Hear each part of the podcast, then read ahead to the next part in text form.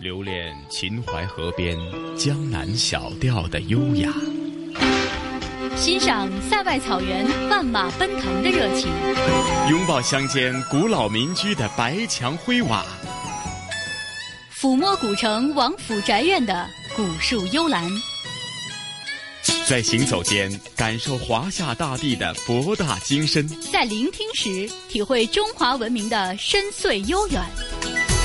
这里是华夏之声台和香港电台普通话台联合制作播出的《魅力中国》。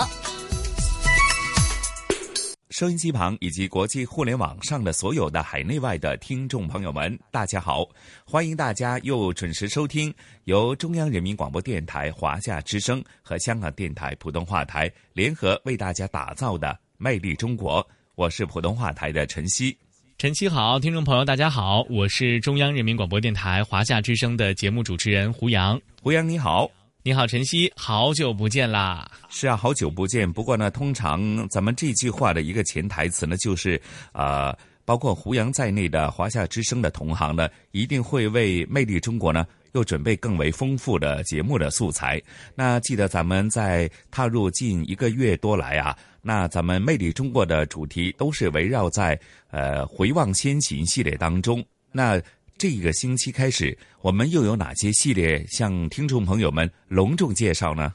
嗯，那从这个星期开始呢，我们要向大家呢来介绍一些在我们国家非常有名的，并且呢在各个行业当中做出了非常突出和卓越贡献的这些大家们。一个系列专题名字叫做“先生”。在这些被称作“先生”的这样的尊称的人群当中呢，有很多人是在传统工艺的传承和延展。这个方面做出了很突出的贡献，有些人呢是在他们所坚守的这个岗位当中孜孜不倦的去研究这个岗位，成了这个行业的一个。匠人的典范，当然还有很多人呢，更多的是在为我们默默的服务者。有的人是从事新闻传播的事业，有的人呢是在做翻译，有的人呢是可能离我们的生活比较远，但是他所创造出来的这些财富，包括他所推崇出来的这些产品，甚至是他所传承和延续下来的这些表演、这些手艺绝活，却是让我们在生活当中，特别是在日常生活当中，可以说是司空见惯的。所以我们也特别希望呢，向大家去。介绍这些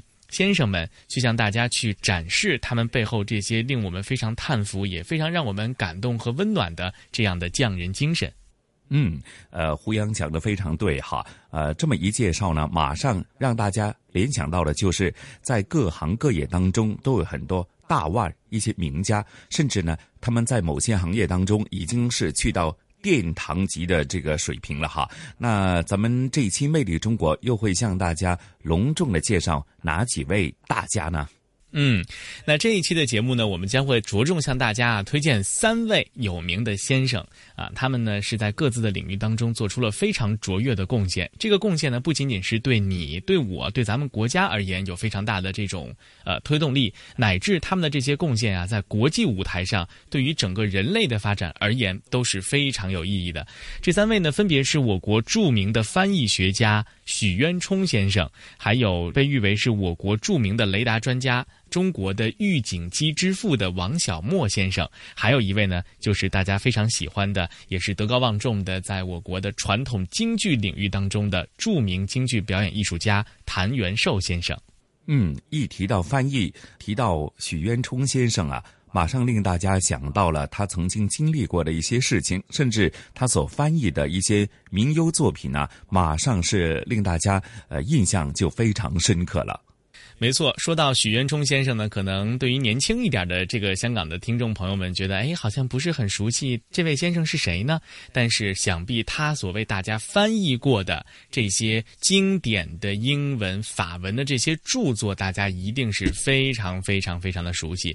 要知道，国外非常优秀也非常经典的文学作品呢，大多数都是通过许渊冲先生的翻译。比如说大家非常熟悉的《红与黑》啊，《包法利夫人》啊，等等等等，像这样的一些国外的经典文学名著。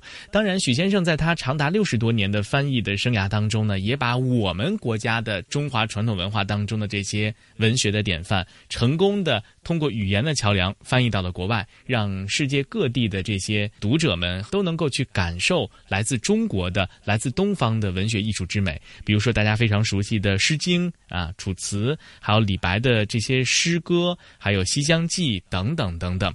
呃，在二零一四年，也就是三年前，许渊冲先生获得了国际翻译界的最高奖项之一——北极光杰出文学翻译奖。他也成为了第一位获此殊荣的亚洲翻译家。嗯，那胡杨啊，接着下来，咱们就事不宜迟，马上聆听接着下来的访问，让大家呢感受一下许渊冲先生的呃非常高的人文情怀，好吗？好的，那接下来呢，咱们就共同走进许渊冲的翻译世界。许渊冲，翻译家，一九二一年生于江西南昌，上世纪四十年代开始涉足文学翻译，师从钱钟书，出版著作一百五十余种，译作涵盖中英法等语种，并形成韵体意识的方法与理论，在翻译界有英法翻译唯一人之称。一九九九年被提名为诺贝尔文学奖候选人，二零一零年获得中国翻译文化终身成就奖，二零一四年获得国际翻译界最高奖项北极光杰出文学奖，成为该奖项自设立以来首位获奖的亚洲翻译家。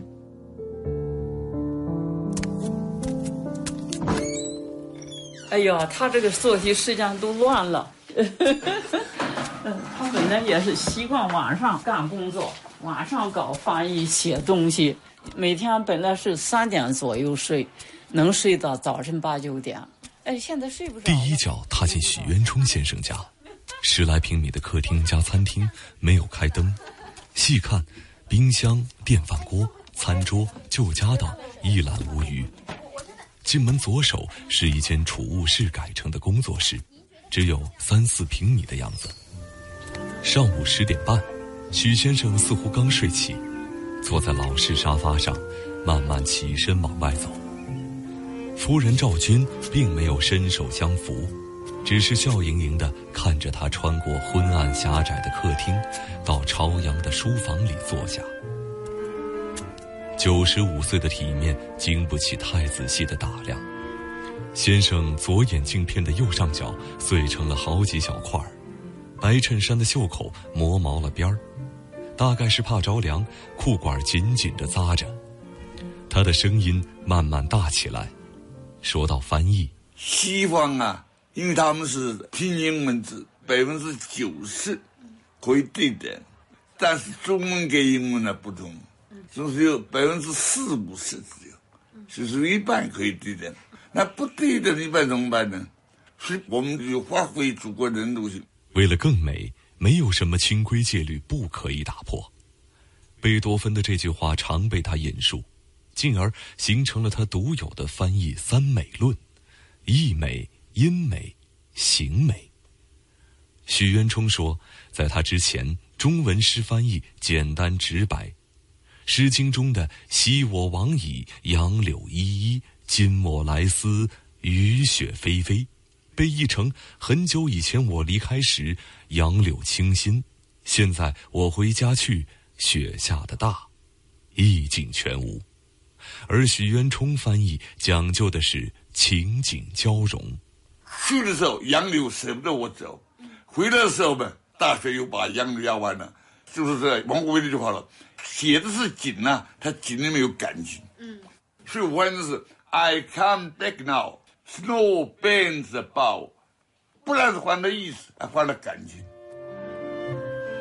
一九三八年，许渊冲考入了刚成立不到一年的国立西南联合大学外文系，清华、北大、南开教授云集在低矮简陋的茅草教室，国文课的教学阵容空前绝后，闻一多讲《诗经》，冯友兰讲哲学，柳无忌讲西洋文学。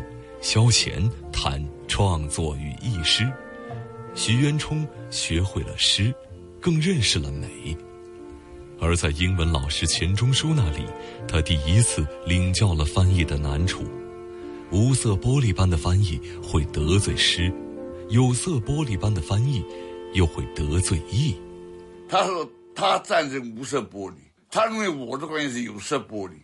我后来想想啊，翻译没有无色玻璃，不可能无色，他总要改变的，他只是改变多少而已。十七岁的少年在南中国的抗战烽火里经历了最好的时光，谈及最难忘，许渊冲答得斩钉截铁。一九三零年我大一时候呢，受两个人影响，老师就是钱钟书，同学就是杨振宁。杨振宁善于发现问题，我们从许渊冲眼中的杨振宁敏而好学。而在杨振宁眼中，同窗好友懂翻译，更懂美。他从英文诗翻译出来的中文诗念起来像诗，他的中文诗翻译成英文诗念起来像英文诗，这是多半的翻译工作者不会做或者不注意做，而很多的人都非常喜欢的。虽有同窗之意，境遇却不尽相同。二十年后，杨振宁加冕诺贝尔物理学奖，而许渊冲直到二零一四年才获得国际翻译界最高奖项——北极光杰出文学翻译奖。我九十五，这三个大奖都是九岁以后啊。这是一段漫长而孤独的路程。许渊冲坚持，译诗不是为了使诗人流传后世。而是使人能分享诗人美的感情，翻译界求真还是求美的争论从未停止。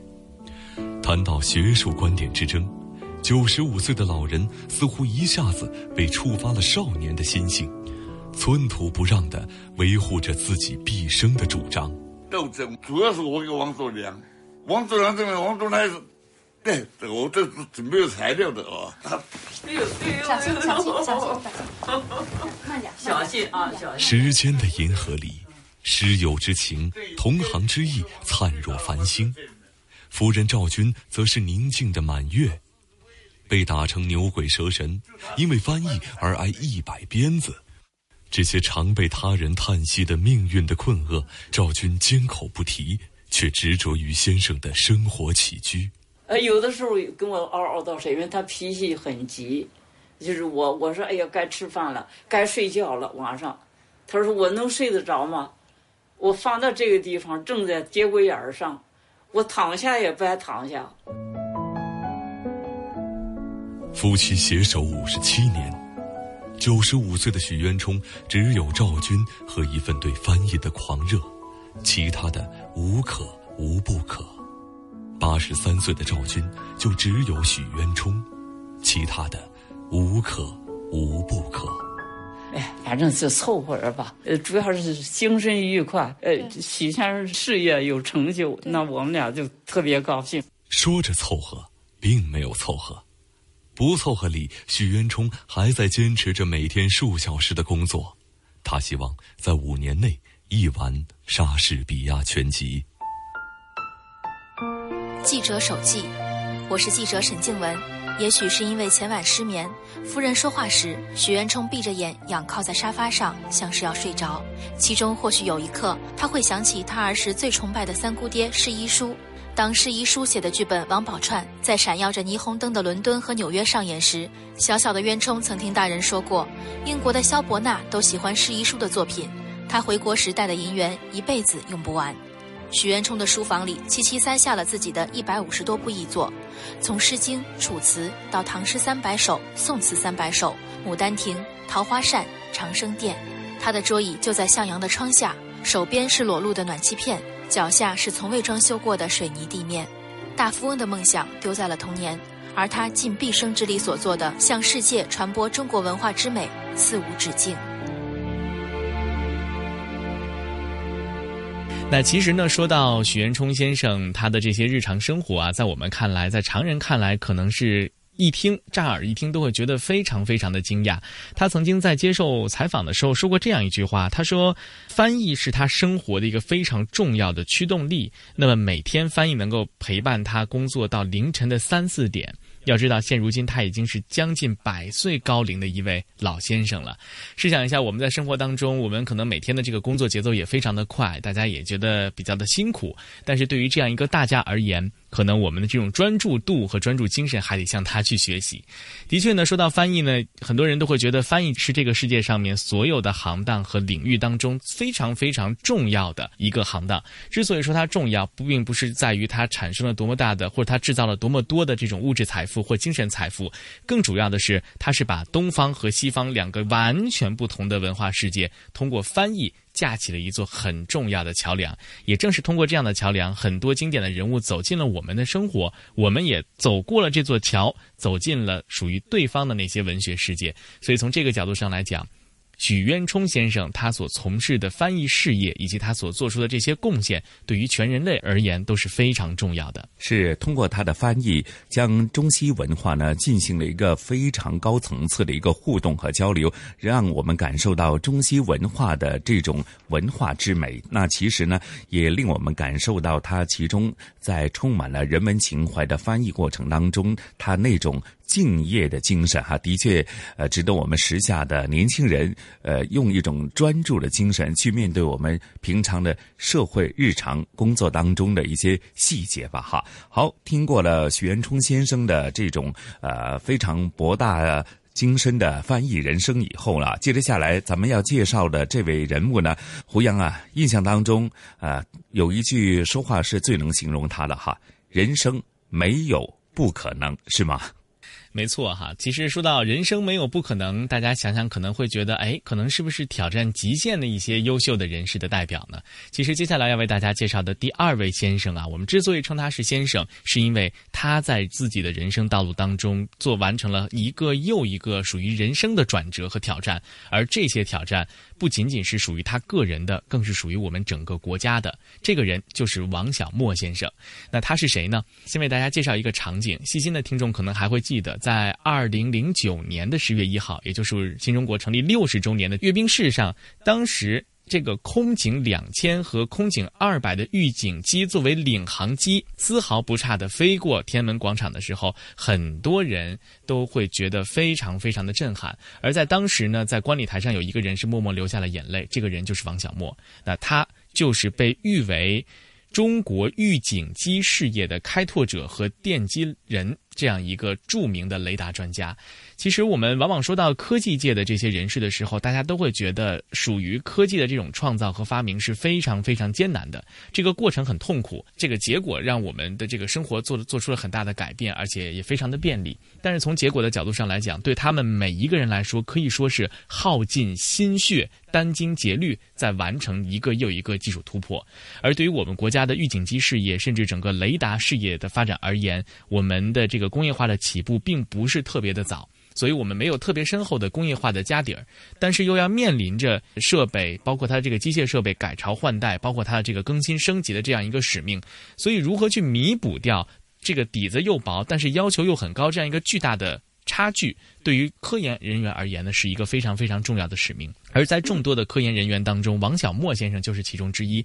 他以自己毕生的精力投入到了中国预警机研发的这个过程当中。回顾他过去这个研究的这一生，你会发现，其实在他的这一生当中遇到过非常多的这种坎坷。除了有来自这个科学研究层面的这个科学工作方面的这些困难之外，呃，王小莫先生还要面临着来自身体，包括来自呃很多域外环境。对它的这些影响，当我们今天再去阅兵式上去看我们的战机、我们的导弹，包括我们的很多硬件装备是多么过硬的时候，想必会有千千万万个像王小莫先生一样默默坚守、默默耕耘这些优秀的科研人员的代表。嗯，好，接着下来，咱们也一起聆听王小莫的人生没有不可能的故事，好吗？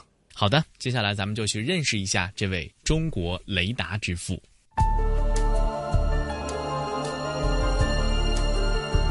王小模，中国工程院院士，著名雷达工程专家，中国预警机之父，先后主持研制中国第一部三坐标雷达、第一部中低空坚固雷达等世界先进雷达，主持研制中国第一代机载预警系统。二零一三年一月，荣获国家最高科学技术奖。您是看多了累了，但实际上不花。稍加留意就会发现，七十八岁的王小模走起路来有一点轻微的跛脚。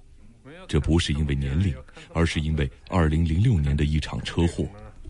当时六十八岁的他腿部粉碎性骨折，被紧急送进医院，却又查出了淋巴癌。我也没有什么感觉，几个化疗做完了以后，我做的时候也挺好。第二个呢，就死了也不太遗憾，该做的事也做了不少了。所有人都觉得王小魔或许会在病床上度过余生，没想到半年后他又出现在预警机试验场。车祸和癌症的鬼门关都能闯过来，在王小魔的人生中，没有什么不可能。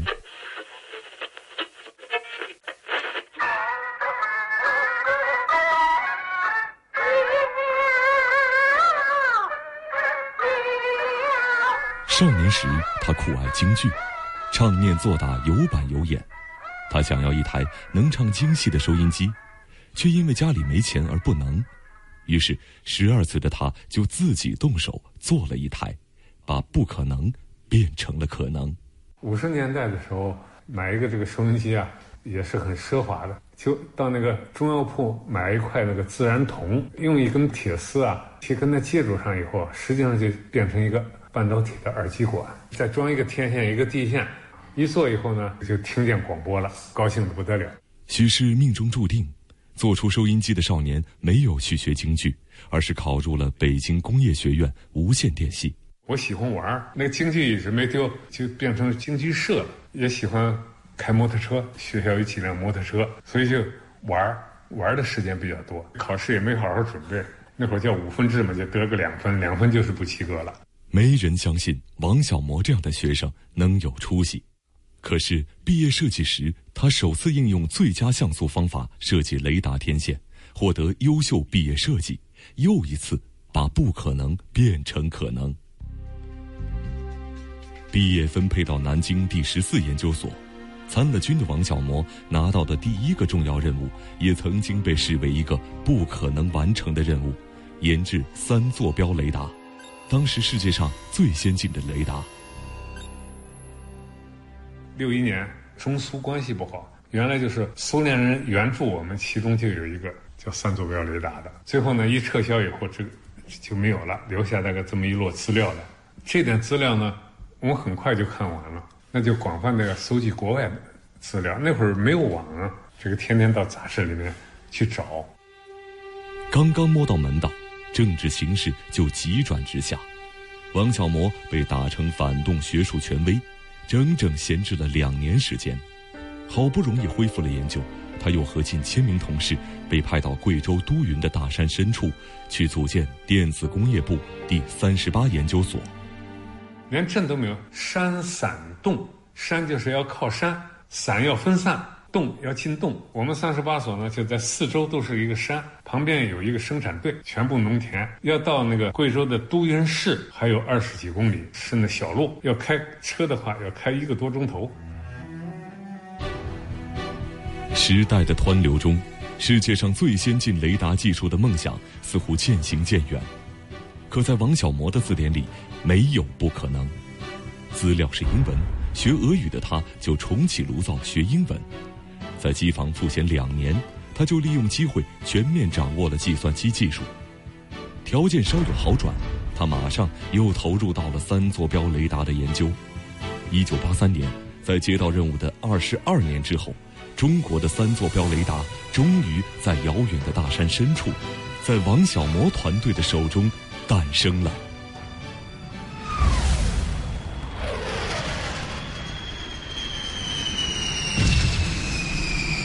上世纪九十年代，海湾战争让人们看到了国家装备预警机的紧迫性。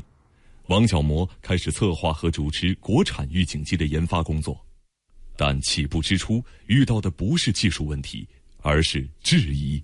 都认为自己做不了，要买。当时预警机要求很迫切了，担心呢中国人呢做不出来。后来呢，我们搞科研的这帮人，包括搞雷达的，认为我们自己能做。这时的王小模已经年过六旬，却依然气势如昨，认准了就不信有什么不可能。在西北茫茫戈壁的试飞现场，夏天像蒸桑拿，冬天像进冰柜。别人担心他的身体，他却全然不理。试飞嘛，主要是那个飞机噪声太大，一试飞的话四五个小时，最多的话能到六个小时。上面没厕所，那真是一个麻烦事儿。那肚子不好一点，也不敢去，也不敢喝水。仅用一年，第一架国产预警机的地面样机完成，又过一年，样机上天试飞。二零零九年，在国庆六十周年的阅兵仪式上。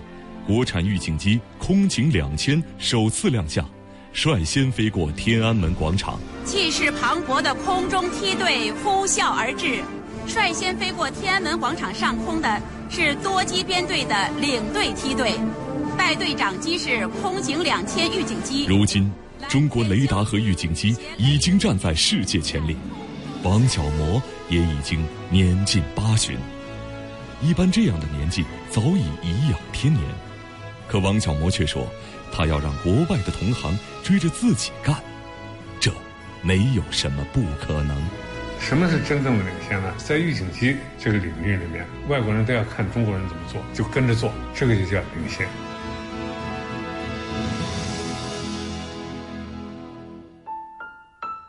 记者手记，我是记者张明浩。采访中，王小模先生一张嘴就把我给镇住了。底气十足，声若洪钟，根本就不像是一个七十八岁老人的样子。年轻时京剧打下的底子果然不是虚的。我们开玩笑地问他：如果当年十八岁时去了看中他的北方昆曲院，如今艺术界就又多了一个艺术家吧？他哈哈大笑，但并不谦虚地告诉我们，当年他学京剧的同学已经出了好几个名角了。虽然最后从事了科学研究，但京剧这一爱好却伴随了王小模的一生。甚至在他腿部粉碎性骨折又查出淋巴癌的时候，他都要拉起二胡，美美地唱上一段。王小模说：“人生有低谷，但心情从来没有低谷。”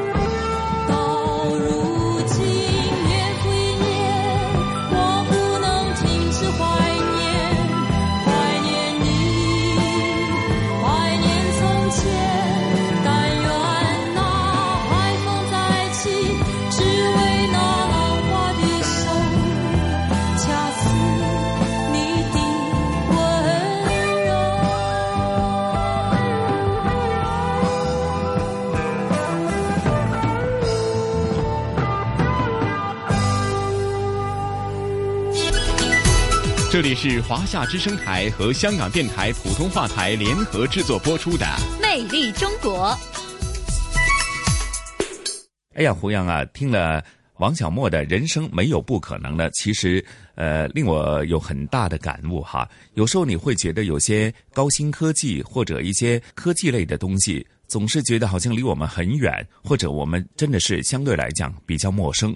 但聆听了他的故事之后呢，你会觉得有些事情呢，你从现实的社会生活当中，或者切合自己的呃人生呃过程当中，你也会有些感悟。其实我们何尝在平常的社会生活当中，也会遇到种种的磨难、种种的挫折。呃，其实假如我们都抱着一种呃继续的去拼搏。人生其实真的没有不可能啊。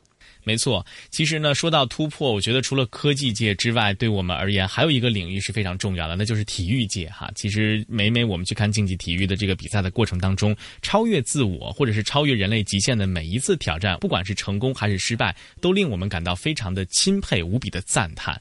如果说啊，我们的这些科研工作者或者是运动员，他们要做的是勇攀高峰，不断突破极限的话，那么对于传统文化或者是对于传统因素的这种坚守、手传心授的。这种传统技艺和绝活的这种坚守，其实同样也是一个非常重要的事情。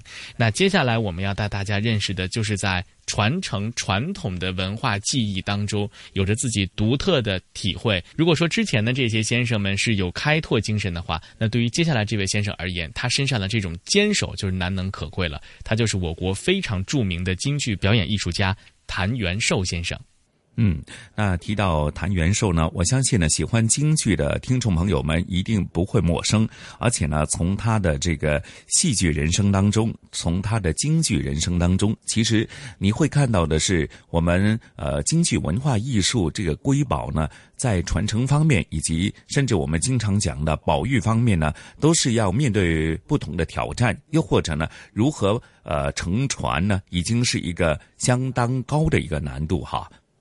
嗯，那除了传统技艺的传承之外，我觉得以谭元寿先生为代表的老一辈的传统艺术家，他们身上还有一些特别可贵的这种品质，特别值得我们年轻人去学习。你知道，他之前在接受采访的时候说过一段话，他说他的人生可以浓缩成为两句话，那就是唱戏要高调门但是做人要低调门其实，呃，我们有过这种，我们之前采采访过很多在非呃这个非遗传承方面有过。突出贡献的这些人们，如果我们把他们身上所有的这个共性归纳一下的话，你会发现，其实他们在平时的生活当中是为人非常低调的，但是做起事儿来，这股坚守的这种执着的精神，确实让我们每一个人都非常动容的。那接下来，咱们就共同走进谭元寿先生和他的艺术人生。好的，让我们一起感受他的京剧魅力。谭元寿，一九二八年出生，著名京剧表演艺术家，谭派第五代传人。十七岁为荀慧生配演老生，二十一岁自行挑班。一九五四年加入北京京剧院。代表作有传统戏《定军山》《打金砖》，现代戏《智取威虎山》等。他在沙家浜中饰演的郭建光，给几代人留下了深刻印象。我身在城楼，关山那情儿听得沉。您现在还经常吊个嗓子？吊嗓子也许练练功啊。也是一个礼拜练一次。天遛弯都活动活动。底下这儿转一转。活动活动，对。谭老先生客厅东南角显眼位置。搁置一张放大了的黑白照片，穿马褂的青年男子儒雅英气，他正是京剧的创始人之一谭老先生的曾祖谭鑫培。一九二八年，谭元寿出生时，谭派已经声名显赫。曾祖谭鑫培自不必说，父亲谭富英又创新了新谭派，被誉为四大须生之一。五岁，程砚秋带着他唱《汾河湾》。八岁，尚小云告诉他：“等你长大了，我带你唱戏。”然而，含着金钥匙出生的谭元寿，十岁时依旧被祖父谭小培送入科班傅连城，一待就是七年。这是谭家的老传统哈、哎老传统爷爷爷带着孙子送去学戏。对，我听说您也是您祖父送，对对对对对对。您还记得当时您祖父跟老师说过什么吗？最主要他要说什么？呃，送科班去，呃，是吧？就是要求严格，拿刀片子打人还师傅三板子下去，手指甲就会出血，但跟头还要接着翻。一年只放三天假，腊月二十三回家，二十七就得返校演出。想跟父亲诉诉苦，谁知谭富英说：“你挨的打，连我三分之一都不及。”我听说您在妇联城学了七年，自己说就跟蹲大狱似的。是啊，就是跟大狱一样，不许出去，不许出大街门，一年三百六十天，没有别的，天天就是唱戏，唱戏学戏，哎。挨的打历历在目，但轮到送自己的孙子第七代传人谭正言上戏校的时候，谭老先生依然对校长说：“我知道如今新时代不许打人，但我的孙子除外，你们该打也得打。”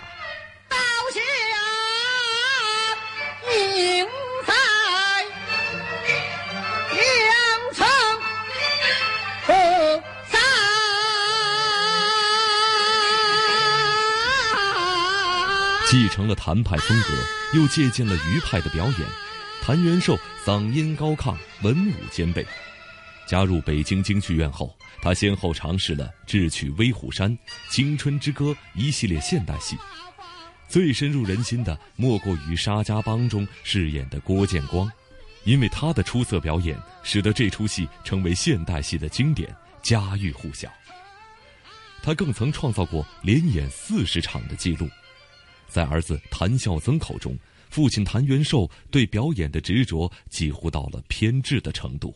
在后台，我跟他几十年，七点半开戏，五点钟准到了，自个儿在那儿把自己的化妆盒啊、镜子再擦干净一点，服装看一看，熨平整没有，厚底儿粉白了没有，都一样样查。等戴上盔头了，也是歪不歪？我怎么觉得有点歪呀？就这种，哎呀，较真啊！等快上场了，都到台帘了，我们还要举了一个小镜子，还找呢。什么时候这人该上了，这镜子才撒手。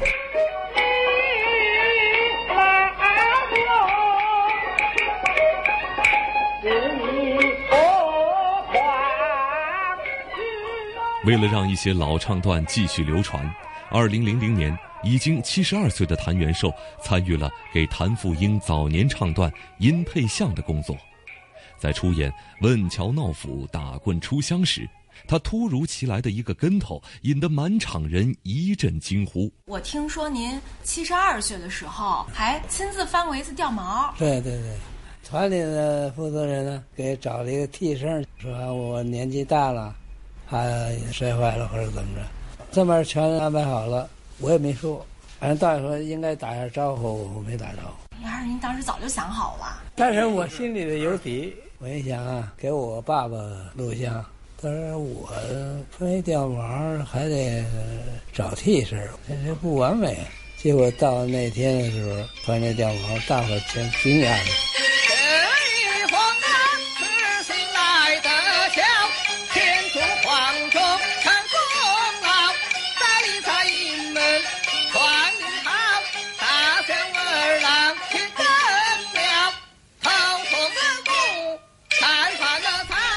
说话过程中经常需要停顿，微微喘气。如今谭元寿已经很少登台，不过最近家成了他的另一个舞台，他正试图把部分传统戏重新整改，传授给年轻人。比如《问桥闹虎打过出乡》这出戏吧，现在只有我父亲一个人会了，下一代人没有人会了，很危机了。他硬要把这些谭派艺术精品传下去，您还直接教啊？连连从说唱带动作，今天说两钟头，明天说两钟，就分着说吧。一出戏给他说完了，主要是传承问题，继承好，哎，发扬好。这个传承啊，不是那么简单的。这里是华夏之声台和香港电台普通话台联合制作播出的《魅力中国》。收音机旁和国际互联网上的听众朋友们，大家好！您现在正在收听的是由中央人民广播电台华夏之声和香港电台普通话台为您联合制作播出的《魅力中国》节目。大家好，我是华夏之声的节目主持人胡杨。听众朋友们，大家好，我是来自香港电台普通话台的主持人陈曦。晨曦你好，向胡杨你好。那聆听呢咱们这一期三位在不同行业当中都有突出贡献，甚至是殿堂级的人物之后呢，我相信呢，从他们的故事当中，大家一定会有所感悟啊。嗯，没错，这个感悟我觉得是很多。有的人呢会被他们的这种对传统文化的执着和坚守而感到温暖；有些人呢也会被他们所从事的这个领域当中不断攀登高峰、不断克服困难的这种韧劲儿感到惊叹。还有一些人呢也会为默默坚守了很多年、近百岁高龄，但同时要做这个人类文化传承的使者和桥梁的这份。努力而感到非常非常的动容。那我觉得从先生的身上，我们每个人都或多或少能够看到自己的影子，而每个人也需要向先生们致敬，向他们学习。那不知道在这一期节目当中啊，我们香港故事晨曦将会带听众朋友们去哪儿看一看呢？嗯，这一次呢，同时雨波和嘉宾主持，来自中国旅游出版社的副总编辑一哥陈一年呢，将会和大家去呃金钟。这个港岛区的一个重要的地理位置呢，去逛一逛，感受它的前世今生。因为随着呃前不久呢南港岛线的开通，那越显得大家平常在坐港铁的时候呢，金钟这个站呢是显得更突出它的枢纽的位置。那与此同时呢，呃，金钟呢也是香港的一个文化经济。甚至是政府的中心哈，因为很多特区政府的重要的部门，又或者呢是一些重要的金融机构，又或者呢在交通方面，金钟都凸显了它一个非常枢纽的位置。那接着下来的香港故事呢，就让大家一起去感受啊金钟的啊它的来龙去脉，甚至它的前世和今生。咱们一起出发好吗？好的，事不宜迟，咱们就到金钟去看一看。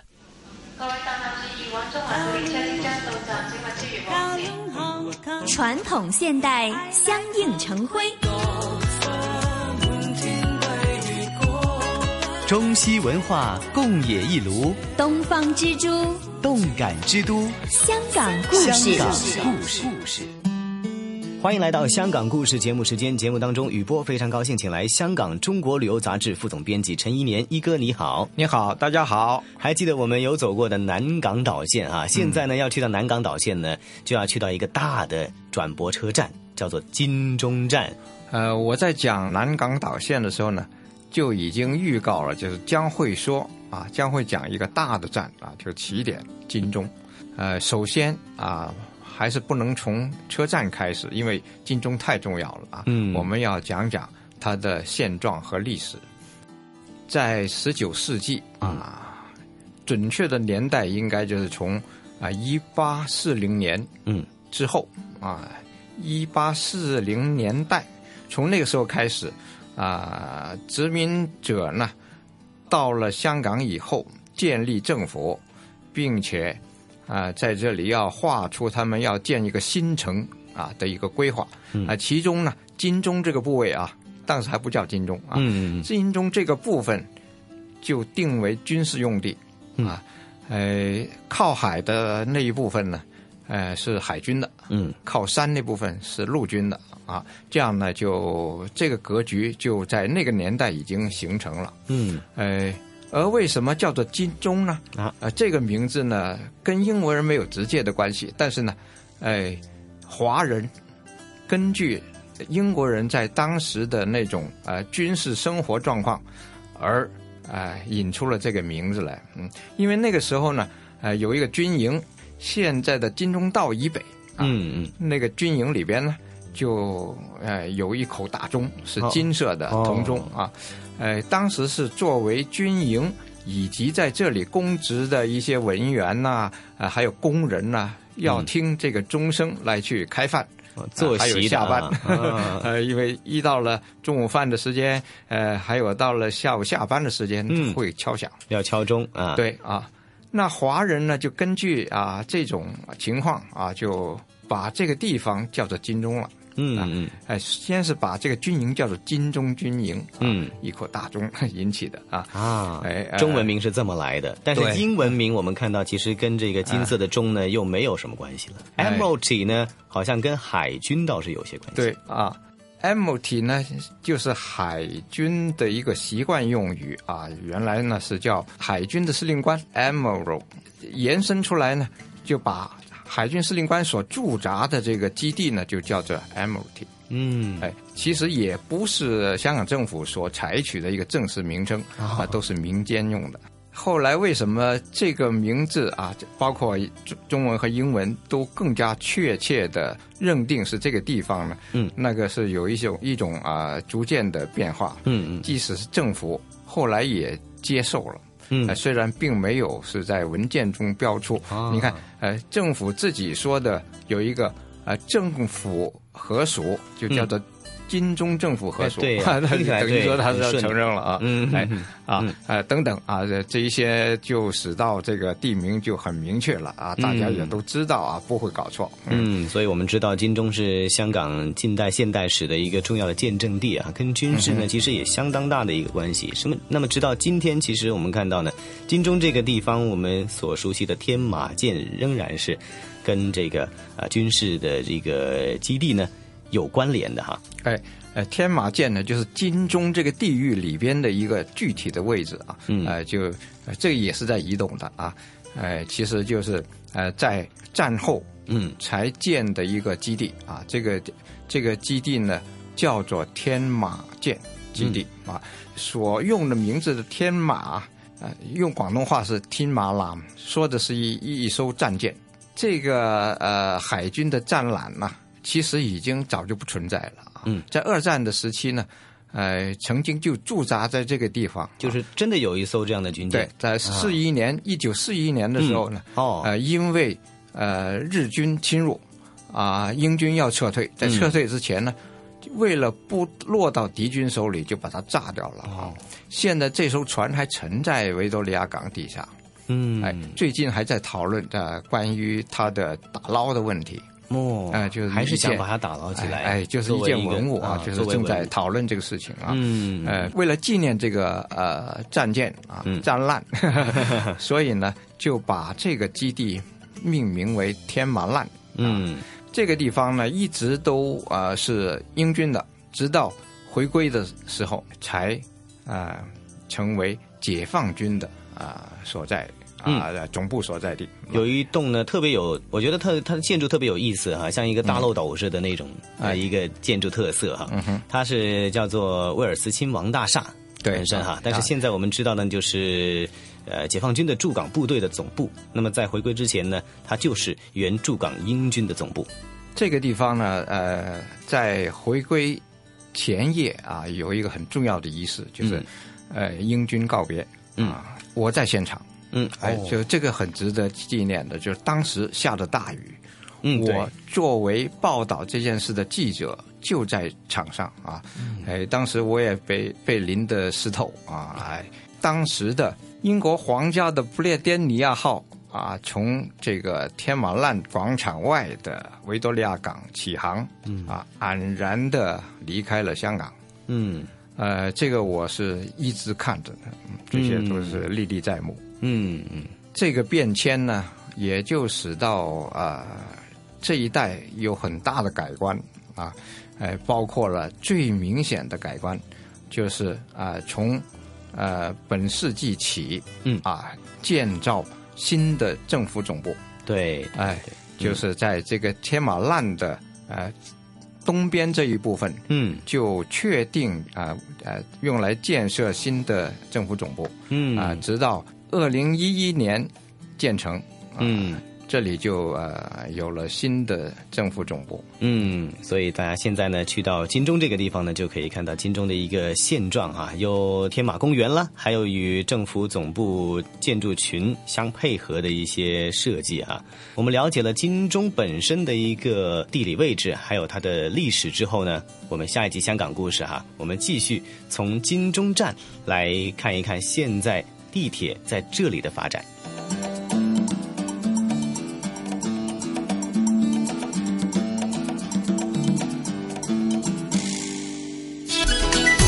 这里是华夏之声台和香港电台普通话台联合制作播出的魅力中国。